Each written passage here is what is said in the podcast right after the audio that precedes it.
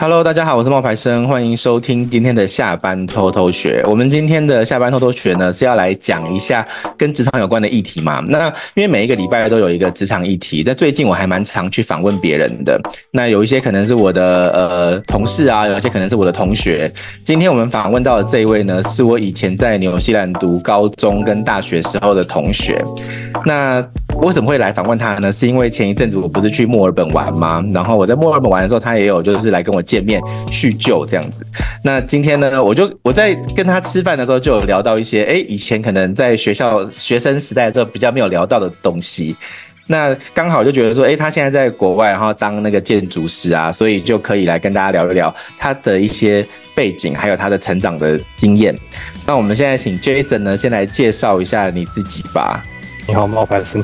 呃，其实我已经认识你很久了哈，所以我觉得我们那个今天专题是在讲那个工作方面。如果我们有机会的话，可以讲一些我们之前在国外长大的那些历史啊、背景啊，也不错。但是那可能是要两三个小时的时间了，可以讲很多东西。我的背景是机械工程师，然后我现在在做的东西是一个专案的那个经理和策划经理。管的团队大概是十个人吧，然后我们现在的公司是一个多领域的一个工程顾问公司。然后我去听一些你之前的那些呃其他的 podcast 那个在讲，那你之前有讲到一些就是在说呃转行啊这方面的一些事情。其实我在这个工作方面也是有做一些小转行，也跳了几个公司这样子。那今天也当然也是愿意跟大家分享一些这方面的事情了。我现在在做的事情呢，是我们现在的客户是州政府，然后是为州政府的教育部做一些设计的集合和经费的集合，跟州政府的教育部有发一些经费啊，是专门是给建那些学校啊和中学的高中的这些这些项目。那我们的团队是来做这个设计的那个审核和集合，来确保说那个纳税人的钱是有正确的在被花费了。你说你的工作是政府单位他们发钱，然后但是呢，你们是去做集合，所以你们不是去建筑就对了。呃，不是，我们公司是有建筑方面的设计，但是我们这个特别的这个项目呢，是集合和和在查这个政府方面说有没有他们有没有花那个钱，有没有花对，他们那个建筑有没有设计的对，他们有没有把那个钱花在刀口了。但当然是说，我们的团队的话是需要有。各各个不同领域的人去有他们的专业知识。那我本身是机械工程师和那个建筑方面的工程师。那我们的团队里面也有呃建筑师，也有会计师，也有项目经理的那个经验，然后呃也有那个结构工程师。我们团队是有很多不同的领域结合在一起，可以。呃，handle 任何就是政府方面的这个学校设计的一些项目，然后给他一个评分吧，说，呃，你们有没有没有把钱花在刀口啊？你们有没有就是把那个纳税人钱好好利用这样子？所以这个是我现在在负责的一个专案啦。那我们当然是我们一个现在这个公司就是一个很跨领域的公司嘛，所以其实有很多不同的小部门在这个公司里面。如果我对这个项目有一点疲乏，或者是想换的话，我也是可以到别的部门去体验看看这样子。哦，那还蛮特别的。这个公司叫呃比比较大了，在澳洲的话算是比较大一点的那个顾问工程公司这样子。因为你跟我说你以前是做那个管线设计，是。那你现在换？那当然是一开始的话是工程。背景的话，和机械工程背景的话，一定要先学一些就是呃设计方面的事情嘛，把这个经验和那个知识提升，然后之后才可以开始去做项目管理，才可以去像说是管人，才可以说像做这种集合方面的工作，这样的可以可以指定说对方哪里做不对啊，或是有什么问题的话，你才有那个能力和经验去做这个反应嘛。所以一开始的话是做那个机械工程的话是。也是跟建筑有关系这样子，然后从那个领域开始，大概打滚了呃四五年、五六年，在这个机械工程设计里面，然后也但有一个转要转行进去专案经理和项目管理这个这个方面这样子，对，所以是工程师里面的一个转行嘛，对。那你大学啊是学什么的啊？就是你大学学的东西跟你现在的这个有相关吗？呃，其实没有太大的相关，但是呃。需要去学到的东西，在大学是像什么一起团队去写一个报告啊。呃，你要知道怎么去分配那个工作啊，这个可能是大学先学到的东西，现在在用到的。那当然，大学在学的那个机械工程方面的东西，就是当然是很理科的东西嘛。那可能一开始就会，就是你在开始工作的时候会用到，但慢慢慢慢就是会发现说，其实机械工程方面知识可能很重要，但是你的团队还可以一起把。一件事情做出来和怎么去分配这个这个资源的知识是和能力可能会比理工的方面知识还重要哦，所以其实有一点也不要说误打误撞啊，但是你做久了，你就会发现说，哎，其实以一个 career 的那个发展来说，你可能如果只是在做到一个设计师的职位的话，是有一个。屋顶嘛，可能你的薪水可能只能会到一个资深工程师的能力，只可能只会到这里。但如果你开始走管人、管项目、管经费、管策划的话，是比较有能力可以往更高的方向走。对，那这个的话，当然是你的人际关系啊，和你怎么跟人沟通啊，怎么带领团队啊，这个讲直白就可能比较值钱吧，对那个公司来说。哎、嗯欸，那我问你哦，因为你说你是建筑工程师嘛，对不对？对。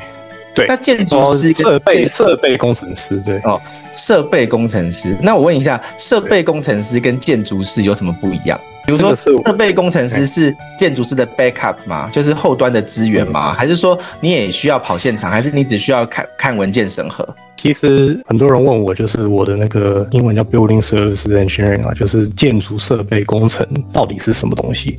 嗯，我用一个。不是工程背景的方式去解释这个事情啊！大家都知道人体嘛，和你去医院，你去看不同的医生，你可能有泌尿科、有心脏科、有神经科、有皮肤科、有什么的，你就要想象说，建筑它本身就像一个很大的一个人一样，嗯，一个漂亮的一零一大楼外面不是有像那个做的像一个竹子一样吗？那那就是建筑师他们要设计外面的表皮，要看那个。建筑是长什么样子？所以建筑师相当于是一个皮肤科或是美容科对一个人。那里面的那个排水的那个工程师啊，就可能很像那个泌尿科，他专门是呃让那个人体里面的那个排泄物。呃，往外排嘛，和处理这些系统，所以排水工程师可能就像于一个泌尿科一样。那像灯啊、电啊，就像神经一样嘛，对不对？你要让一个建筑有那个活力的话，你就是要有那个有电。那有点像电的那个工程师，在一个建筑里面的话，就就有点像神经科这样子。那当然是有肺啊，有调调那个呃温度啊，什么什么的，那个也是像呃。像一不一样的医生这样，所以你你想象就是说一个一个团队一呃的建筑师和工程师，他们就像一个呃建筑的医生好了，他们会看不同的那个建筑的部分，然后以以那个病去去治疗这样子。那我负责就是通风啊、空调和调温度的这个这个工程，这个是设备机械工程。那当然是。经验够做够多之后，也会去沾到其他领域里面去。这个可能是我想象最最容易比喻这个领域吧。嗯、你就想象一个建筑，就像一个很大的人这样子。嗯嗯嗯，对。然后我就是其中一个治疗人的那个那个医生这样子。那那这个，因为像医生的话，不同的部位会会有，比如说泌尿科医生有执照，然后不同的医生会有不同的执照。那你们这个也一样吗？也一样，对，所以当然就是你毕业后你要拿一些经验和做一些那个测试啊什么的，你才可以有一个执照嘛。那在澳洲的话，我本身也是注册工程师这样子，那这也是帮助说，就是以后你做项目管理啊，或是你真的要去指使人做事的话，你可以说，哎、欸，我其实是一个注册工程师，我有这些经验，所以我知道要怎么去管这件事情，你懂我意思吗？嗯，就因为通常你要证照嘛。哎、欸，对对对，你你要管人的话，他会希望说你有打滚过，有这个工作的经验过，你再开始管人的话，会人家会比较容易听你的。那我问你哦，你这个工作它的那个证照啊，是世界通用的，还是说它是不同的国家要考不同的证照啊？因为像我知道说，像会计师，他就会有英国的系统跟美国的系统，那你们那也一样吗？对。那一样一样，就像医生一样，你到别的国家，你还是要重新考，因为别的国家每个国家有不同的那个工程制度和工程设计和法规和犯规嘛，所以你不能就是说你把澳洲的那个法规和那个设计环境放到英国去，因为英国又有一个完全不一样的地方，气候完全不一样啊。对不对？所以像英国的话，就是非常潮湿、非常冷。那他们可可能要做的那个保温设计，可能在英国的话，那个双层玻璃可能要更厚。那澳洲的话就没有这方面的这个规定嘛。所以当然，你要去别的国家的话，你就是要重新考，然后或是在那边待过几年之后，再拿到一些经验，经过他们考试之后，再再变成一个注册工程师这样子。嗯，所以像你刚刚说会计师。你你觉得都是钱嘛，对不对？就是把钱移来移去，移去，然后算。但是甚至连看似这么可能比较 straightforward 的东的东西，在别的不同国家都有不同的那个制度，所以对国家就有国家之间的注册的系统。嗯，哎、欸，那你之前都是一直在澳洲工作，还是你有在台湾工作过？有，有在台湾工作过。多久？毕业的时候大概是二零零九年，然后我那时候刚毕业，刚好是金融海啸。然后，第一比较难找工作，那时候金融海啸。第二，呃，我已经那时候觉得说，哇，我从国中、高中、大学就不停的在念书，我有点不想直接进去工作这样子，所以那时候有点说，是去做个打工度假。零九年的时候，去日本做了三个月的打工度假，去滑雪场。我记得，我记得，那你是去滑雪吗？对对对对，去去滑雪，因为那时候就很疯滑雪。那零八零九年的时候，我可能每两个 weekend 都会去在纽西兰呢，我们会开车去那个大概三四个小时的那个距离去那个雪山，然后当天来回。那时候很热血，很青年热血，现在是不可能的。那那时候很疯滑雪，所以我那时候就是毕业的时候决定说，OK，我要去日本做三四个月的那个打工度假这样子。当然是在日本打工度假的时候认识很多。澳洲人、墨尔本人、雪梨人这样子，全全部全部都是经过那三四个月，有点经验到了很多事情，所以所以我们也变得很好朋友。之后从零九年回台湾。大概工作了三四个月，不是很久，做一个呃大学的研究助理啦。也然后我那时候做的时候就觉得说，嗯，薪水就这样子，工作就这样子。然后我去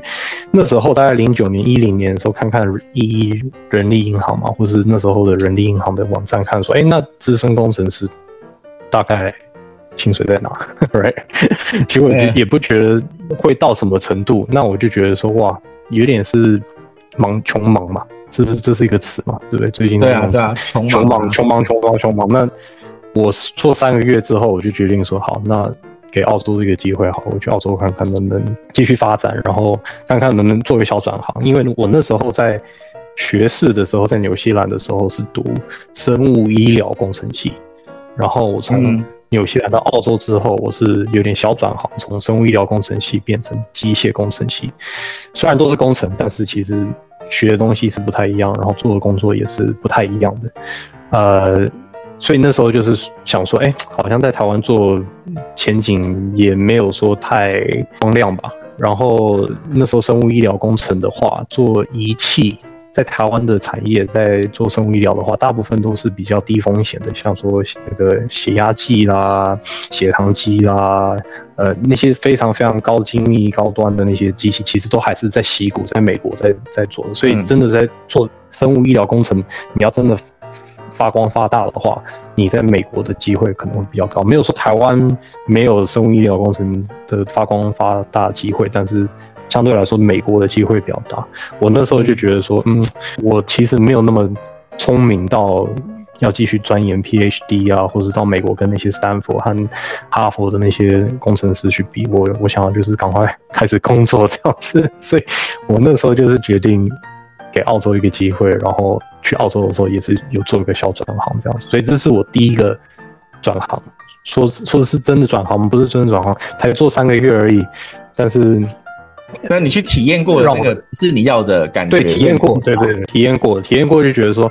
好像也没有太，你知道，我继续在这边埋头苦，让我十年后是长什么样子的，我的薪水在哪里呢？嗯，好像没有那么理想的话，那给澳洲一个机会。那澳洲来之后，当然就是啊，转行进去机械工程。那时候也不太知道说建筑是什么，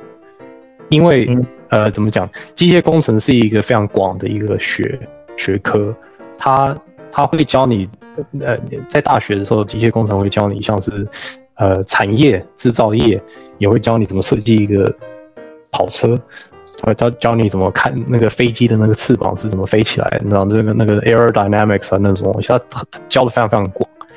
那广的意思就是你什么都沾一点，但是广的不好是你没有深根在某个事情上面。对，那像不像说像会计或者是医学科或是一些比较专业的那个学科嘛？你你去念会计师，你以后就是会计师啊。你就是做做会计啊，对不对？但是你是做机械工程的话，你不一定以后就是做设计赛车，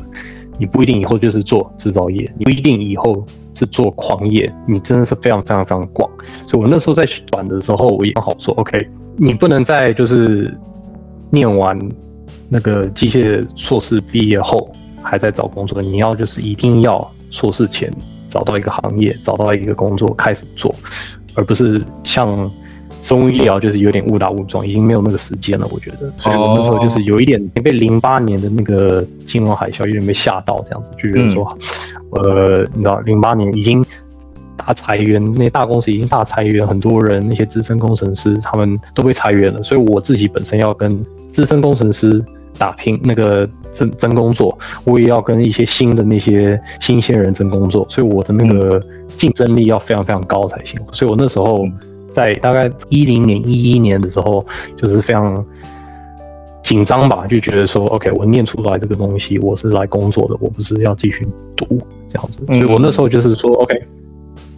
澳洲也有澳洲版的一一人力银行嘛，我就上网查说，OK，上网查说澳洲 CBD Melbourne 他们找机械工程师的话，都是做什么样的公司和职位和什么样的性质？那我会发现说。在找工作的时候，很多机械工程师都是被需公司需要的，都是在做建筑方面的东西。那我那时候就是想说，OK，好，那如果我就业市场是要我做呃跟建筑有方面的话，那我就往这这个方向走，然后看看是什么样子。在学在学的时候，还在读硕士的时候，就是把我的那个专科题目啊，还有一些那个学科学分啊，都往建筑走。这样子的话也比较专啦，就是讲说你毕业后你学到的东西，其实都是你你真的工作用得到的。得到对，嗯、然后另外一个点也是做一些课后的辅导、课课后的教学啊，像说我去学一些他们的绘图软体啦，专门是做建筑绘图软体的方面，所以这样子就是比较能让雇主来看到说我这个毕业生是准备要进去建筑工程的一个工程师了。那那时候也争取到一个实习机会，在一个当地的那个那个澳洲公司这样子，然后那个也做了两三个月，做完之后就是继续跟这个公司联络，说，哎，我可不可以每个礼拜，呃，礼拜五来一天这样子，就是继续帮他们做一些事情这样子，这样子毕业后那个公司就直接给我一个 full time 的那个那个 offer 这样子，然后之后就是像一个雪球一样越滚越大，越滚越大，你从一个公司。得到经验后，你再跳到下一个公司，呃，得到经验后，再现在跳到我现在第三个公司这样子，有一点像误打误撞啊，但是也是有一点小计划在说，OK，我们往这个方向走，然后摸索一下，拿一些经验，然后再继续走这样子，所以大概是零九年到。一一年可能是我最紧张的时候吧，那时候就是有点迷惘，你知道，打工度假，滑一下雪啊，也不知道以后要干嘛这样子。然后之后到澳洲之后，才真的。认真下来说，OK，我就是要做这个行业，然后我就是要在这里面拿到很多很多经验，这样子。从第一个公司学到的，跟第二个公司学到的，和现在第三个公司学到的都不太一样。每一个公司都有他们的专一的领域，然后我就从每一个公司拿到这个经验之后，就把它带到下一个公司去，所以像一个雪球一样，越滚越大，越滚越大。以后也不知道是是什么可能，我会继续待在这个公司吗？还是我会找下一个公司呢？还是自己开公司呢？都都不知道。所以有趣的点当然是，你是顾问的话，你会碰到很多项目，碰到很多案子，累积很多经验。然后，呃，当然是让你工作满意的事情，就是因为建筑工程本身是一个硬体的成绩嘛。你做完一个项目的话，你会看到 CBD 那个城市里面的一些建筑，你可以说，哎，我在里面有做过这个设计、那个设计这样子，然后你会觉得说你是对，呃，你现在居住的这个社会和城市有一个贡献，这样子，有贡献，看得到的贡献。嗯，对对，成就感，对，就是你可以看得到是一个硬体的成就感，因为你看，你可以指着那个建筑说。我在这个方面有有做过设计和做过这个贡献，那我当然现在的项目的话，当然也是我觉得蛮有成就感，就是说，也是在贡献在于那个州政府的这个教育的学校的建筑设计和审核方面，也是在帮助这这边的社会这样子，所以是成就感的话，是硬体上面可以看到和知道说这些建筑是可以让人有正面的那个回应这样子。哎、欸，那我问你一个问题：你们在澳洲像这样子的建筑公司啊，它是已经成型了，就是几个大的这样子吗？还是说它可以未来你有机会就是独立开业这些的？如果你是做建筑顾问、建筑工程顾问，或是任何工程顾问嘛，比较多是你会希望说你的公司会一次可以 cover 很多领域，所以你能一个人做，那不太能。可能不太像一个很厉害的那个建筑师，他很厉害，很很会设计这样子，然后他一个人做建筑师而已。你是做工程顾问的话，你需要带领你的你的团队一起进来，同时可以 cover 很多不同领域，人家才会来找你。人家不会只来找你一个专业，你懂我意思吗？回到那医院的比喻好了，人家希望说，我想要到一个大医院，因为那个大医院什么部门都有。而不是说我需要去 Google 去找说，哎、欸，泌尿科哦，要要开一个二十分钟到到那边去。我下一个要去看那个心脏科哦，我要开五十分钟到那边去。你知道，一个病人来说，他希望说，哦，我身体一大堆问题，我只想要到一个大医院，我可以一次可以解决我全部问题。所以这个是你可以开公司没错，但是你需要找呃很多不同呃领域的人一起进来，然后说，哎、我我负责机械，你负责电机，你负责电梯，你负责那个建筑，你负责跟结构，然后我们一起开这样子，这样子人家才会来。懂我意思吗？大概就是有一点，也没有说不可能啦，但是就是比较难一点，但是比较困难的。一个人，你如果你要开一个公司的话，你一定是要么就是已经打过很多年，然后有一个呃已有的那个客户群。那当然是这个政府、州政府或者任何政府方面的案子的话，他们都是比较倾向于会给大公司，因为大公司就是像一个大医院，它有能力就是 cover 掉你州政府任何什么问题，因为这大公司就是像我说的大医院的专家都有。然后他们不需要就是跑来跑去，他们可以就是一条龙到一个大公司就可以把它完成这样子。嗯，所以那小公司的话比较难进入，就是呃州政府和国防部的这个项目。嗯。那我问你哦，就是你们现在的那个建筑设计这个产业啊，嗯、你们的工作时间会很长吗？因为在台湾呢、啊，其实这个工作就很长，然后大家就会说建筑师是爆肝的职业。嗯、那你现在可以分享一下你在澳洲的这个工作时间吗？我觉得非常正常，早九晚五，朝九晚。呃，那你有自己的生活时间吗？有啊，就是下班后就去健身啊，或是上班前健身啊，或是其实是四十到五十小时啊，一一个礼拜，一个礼拜。呃五十小时的话，大概就是有加一点点班这样子，但是正常来说就是四十个小时一个礼拜。爆不爆肝的话，如果是一开始在这个行业打滚，然后你真的是什么经验都没有的话，你可能就是像学弟一样，就是要。去累积经验啊，然后一个问题你可能要花长一点时间去解决。一个资深工程师比的话，那当然一开始你在做做任何职业的话，你可能就是要加点班去学，然后可能薪水也没那么高，然后就是要打滚一下。你打滚后了之后，就会相对来说比较简单一点，因为你到主管阶级的话，就像比较是在管人的话。其实你已经不是在解决问题的那个人了，你是知道说问题是什么，可以解决问题的那个人是谁，然后把那个两个人把它放在一起，然后完成这件事情，你懂吗？所以你已经开始在主管级的话，你已经是在分配资源的工作了，并不是说你是那个解决的人。懂懂懂，所以所以相对来说，你的时速会比较合理吧，因为。到最后解决人，那或者或我们所谓叫 SME 嘛，Subject Matter Expert。你不是 SME 的话，你不是那个专家的话，但你知道他是谁，你知道问题在哪里，你就把他们两个放在一起，他们就可以解决了。嗯，所以我很喜欢用比喻的方法了，就像我说那个大医院医生这个比喻来建建筑的比喻。另外一个比喻，像一个方案经理或是项目经理的工作性质，很像。交响乐的那个指挥者，哦，就是让他交响乐指挥者，对，交响乐指挥者他不一定会弹拉小提琴，他不一定会弹钢琴，他不一定会打鼓，但他他知道什么时候要指挥这些人进来，这个这个时间进来，这个这个这个音乐才可以让这个音乐很好听，懂我意思吗？所以你你只要懂说你需要的人在哪里，什么时候时间点进来，你就可以解决一个问题。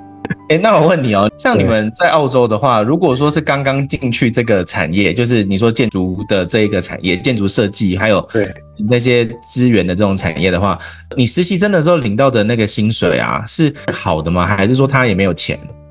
我觉得你说跟台湾比吗？还是没有啊？我觉得还是。澳洲吗？因为你好的公司和你你想要培育人才的话，你当然你薪水还是会希望说好的人才会来。虽然说你好的公司和大的公司有好的项目可以让你有经验或得到经验，但是钱来说的话也没有说低到哪里去啊。就是当然是像像 graduate 吧，不会太低，不会太低，不会像说就是。哎，欸、对对，差不多像刚毕业的那种薪水，可能还甚至还高一点点，因为可能 intern 的话，可能还比刚进来公司的全职人还高一点点。因为 intern 的话，他没有办法就是拿到全部的福利嘛，因为他才来两三个月这样子。哦。那福利的话，当然像什么 sick leave 啊、pat leave 啊，可能有有公司的车啦，什么一大堆，可能 intern 没有没有办法拿到这些福利，所以他就会相对的光标。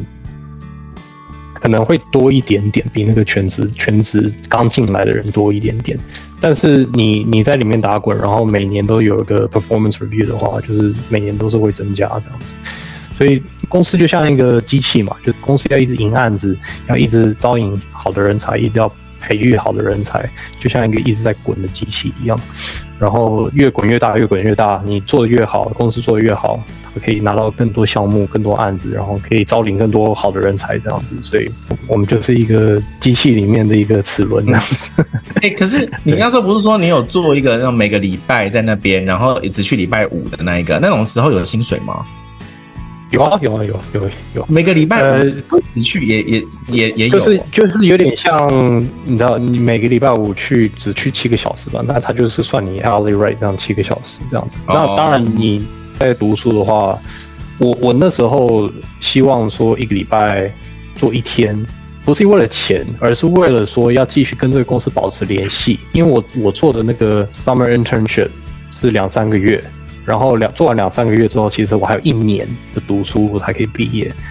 那我在这一年如果不保持跟这个公司联络的话，那我就很难，就是说毕业后继续在这个 在这个公司做。所以那个用意就是说我继续拿一些呃真实的一些经验啊，工作经验。可能虽然说只有一个礼拜，只有一天，但是最大的用意是要继续跟这个团队和那个主管他们联络。继续保持联络，这样子，嗯、这样子之后找工作就是非常比较比较简单，因为你到最后到最后那个呃，是有点小心机了，我觉得。但是我相信那个公司也知道我我的用意是什么。你做 internship 有一些成绩，然后你当然每个礼拜五来，当然是有做一些成绩的，那当然会觉得说，那我们需要人啊，你年底来就帮我们工作吧，这样子。所以。那时候也是想想办法，就是说不要让找工作变成一个呃非常让我紧张的事情，因为我已经体验过一次了。那时候零八年金融海啸啊，比较紧张啦，那时候，然后嗯呃找工作的时候也是比较有策略性这样子。然后当然就是找找到之后，就是像现在就是雪球滚雪球，越滚越大，很好啊。那其实你以后如果要转换跑道的话，会有什么可能性啊？最后一个问题了，我其实没有一个什么十年计划、二十年计划什么的，我可能最多就看一个前面两年，觉得说，哎，这个拿到这个经验后，是不是可以 ready 到下一个项目去去管下一个项目？然后你可以在每一个项目拿到好的成绩和好的 feedback 的话，那当然就是加入你的 CV 嘛。因为我我我的想象就是像说，我现在本身是一个顾问，我有点像那个赏金猎人一样。在不同公司拿经验，不同公司有不同的项目，然后全部都会放到我的那个工具箱里面。如果我以后要到别的公司的话，我就把我的工具箱一起拿起来，移到下一个公司去，像一个赏经验的人一样。那以后不一定啊。如果如果 Aurecon 你知道加薪都很好，然后给我的项目都很很很有挑战性的话，我就继续待。没有的话，那我就去别的地方，没问题。